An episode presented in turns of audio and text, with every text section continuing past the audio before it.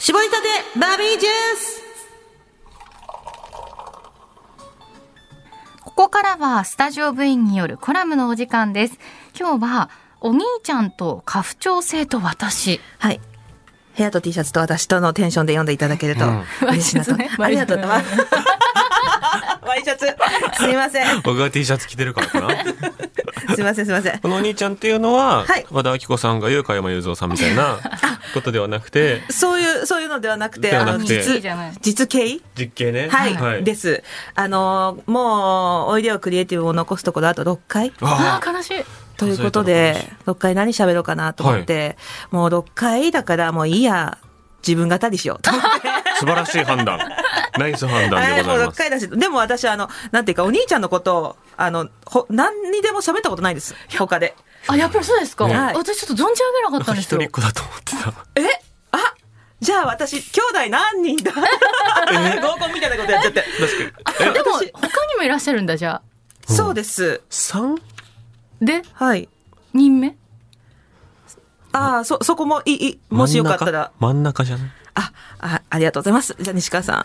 いや、だだ、何この、ごめん、もう、もう、4人兄弟の末っ子です。4人だ、そうです。すいません。すみません、くだらない時間を使わせてしまった申し訳ないですや。僕らの記憶力の問題だ。すいません聞いたことあるわ。まあね、ちょっとね、お兄ちゃんとは、あの、はなんていうか、まあ、半ばギクシャクしてる時期もありまして。ってのもあるし、まあ、表に出たがらない人なんで、あんま喋ったこともないんですよ。よそで。よそでっていうかね、あの、表でね、私が喋ったことないんだけど、あの、今日ちょっとお兄ちゃんへの思いを語らせてもらおうかなと思って、あの、映画、哀れなる者たち見に行ったんですよ。はいあありがとうございます急に変わります紹介させてもらった。紹介してもらって。エマストーンのめっちゃよかったね。あの、感想はすごくあるんだけども、85個ぐらいあるんだけど、ち ょ感想はっとなん。かで撮りましょうよね。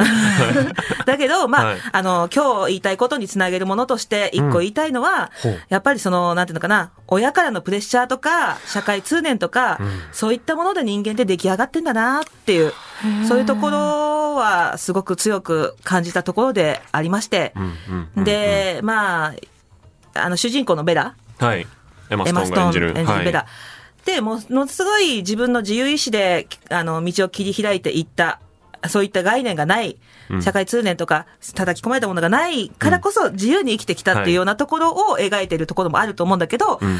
あの、おこがましくも私は若干やっぱベラかなって。いや、嬉しいですよ。あの、僕もコラムで紹介したときに、確かにその、バービーさんに特に見てほしいみたいなこと確か言おった気がするんですよね。あの、ベラだと思ってたんで。ちょっとちょっとニヤニヤしながらありがとうございます。それでも、ベラも大変ですからね。そうそうそうベラもめちゃめちゃ大変な目に遭う話ですから。うんそうはい。で、っていうのは、私は、すごい何の親からの期待もされず、えっと、プレッシャーもかけられず、何しろあれしろ言われたことなくて、塾にも通ったことないんです、私。うんうん。で、本当にあの、ペットのように生きてきて、末っ子だから、何のプレッシャーもなくて、期待もなくて。うんはい。で、あの、女だからこうしろ、ああしろも言われたことなかったし、小学校ぐらいまで男の子みたいな感じで生きてきたし。で、結局、あの、自分で選択して、自分で決定する自由意志を持たせてもらえてたんですよ、結果的に、私は。うんうんうんうんだけど、実は、あの、お兄ちゃんって真逆で同じ両親から生まれてるんだけど、兄、姉、姉私なんですよ。一番上なの、お兄ちゃんが。で、えっと、不思議なんだけど、お兄ちゃん以外の女性兄弟、はい。全員4年生大学出てるんです。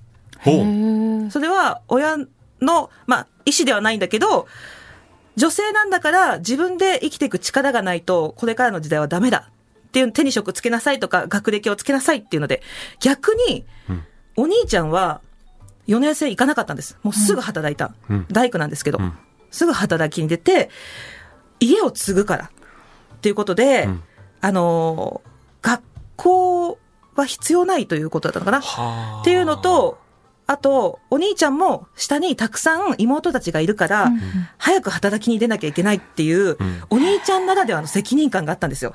すごい優しいお兄ちゃんだったんでね。うんな、なので。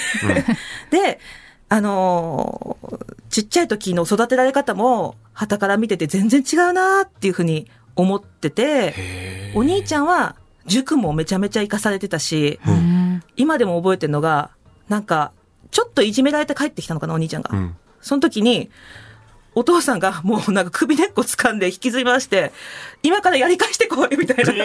そんな、もう昔ながらの。巨人の星みたいよくね、よくそうある。そうそう。ザって感じのねは、あ昭和なやつですよ。な。はい。やつやって、うんで、あのー成績が悪いみたいだ、塾に今から行けってもう怒鳴られてるのにしょっちゅう見てたの、お兄ちゃんが。うんうんうんで、あのーそれでもやっぱ私たちには優しかったんだけど、あお兄ちゃん大変だなとかって思って見てたけど、あの、しっかりと今、だに、未だにずっと大工やってて、はい。で、同じ、えっと、両親と同じ自宅に住んで2世帯でね、うん。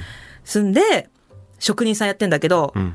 で、私、大人になってから町おこしとかするようになって、はいまあ、関わりを持ち始めるわけですよ。なるほど。だけど、なんか昔のお兄ちゃんとちょっと違うみたいなえ？気がして、大人の思春期迎えたのか？っていう大ぐらい人の思春期？なんかこう、うん職人さんならではのツンケンした感じっていうか、うんうんうん。お前に何がわかるんだみたいな、昔ながらの人間になっちゃってるって大人になってから思ったの。はい。で、なんでこんな硬い人間に、保守的な人間になってしまったんだろうみたいな風に思ってたんだけど、やっぱりこの年になって、私が自由に生きてこれたのは、家を継いだお兄ちゃんがいたからなんだなっていう風に、すごい気づかされるんですよ、年々。は年々気づかされて、で、いろいろとやりたいこともあっただろうし、で、ちょっと噂に聞いたところによると、本当は、スタジオの大道具さんとかやってみたかったみたいな。え、そういったちょっとした希望っていうか、夢みたいなのはあったんだけど、多分そういったものも、自分はできないって思ってたのかな？わかんないけどう。んで、ずーっと地道にずーっと大工やって、で、家のローンも、ローンも払、ローンの事情話しちゃった。ごめんなさい。家のローンもは、払って、うんで、妹が、しかも妹3人いて、3人中2人定職に就かなかったんですよ。私入れて、あ4年生出てるのに。今なお。今なお、はい。ほう。あ、私以い。外芸人さん、芸人さはい、んですね。私も定職に就かなかああ、ったし、まあそういうことですね。はい。で、今、上の二人も、あの、無無職なんですあ。で、お兄ちゃんからしたら、バービーバービーさんって無職なんですか？いやあんまそう思ってなかったですけどね何をもって定職というのか。就職しなかった？はいはいはいそうそう、就職しなかったし。はいまあだから、こんな自由奔放な妹にうん振り回されて、お兄ちゃんかわいそうだな。でも、んそれで、なんていうか、あの、それでも、まだ優しく見守ってくれてる方だなっていうふうに思うんですよ。で、結構、東京だとあんまり信じられないけど、こういう家父長制に縛られた、うん。あの、長男っていうのは、本当に未だにたくさんいらっしゃって、はい。家父長制の被害者って女性みたいに語られてることがすごい多いんだけど、うん。本当の被害者はやっぱ長男なんじゃないかなって思うことが、まあ、あの、それでリメリットを得てる人ももちろんいると思うんですよ。はい。いるはいるんだけど、やっぱり縛られ続けている人とかって、田舎だと特にね、あの、うん。農業、漁業とかが多いし、やっぱり男性側の生きづらさが、家父長制の生きづらさみたいなのって、全然ひ、日の目に浴びないな、みたいな。うん。っていうのは感じるから、なんとなくね、ネットで、いわゆるミソジニーと呼ばれるような人たちうん。が、こう、ボカボカ、ボカスカ叩いてるのを見て、確かに、あなたたち我慢してきたもんね っていう気持ちもなんかわからなくもないんです、うん私は。あ、そうなんですか。はいだから、なんかそう、今まで我慢してきたことを、解放をできないじゃないですか、未だに。はいはいだけど女性は少しずつ解放されてきてるのを見て、俺たちが我慢してきたんだぞって思思う気持ちも理解できなくもないっていうなるほど。感じで、お兄ちゃんと家父長制と私。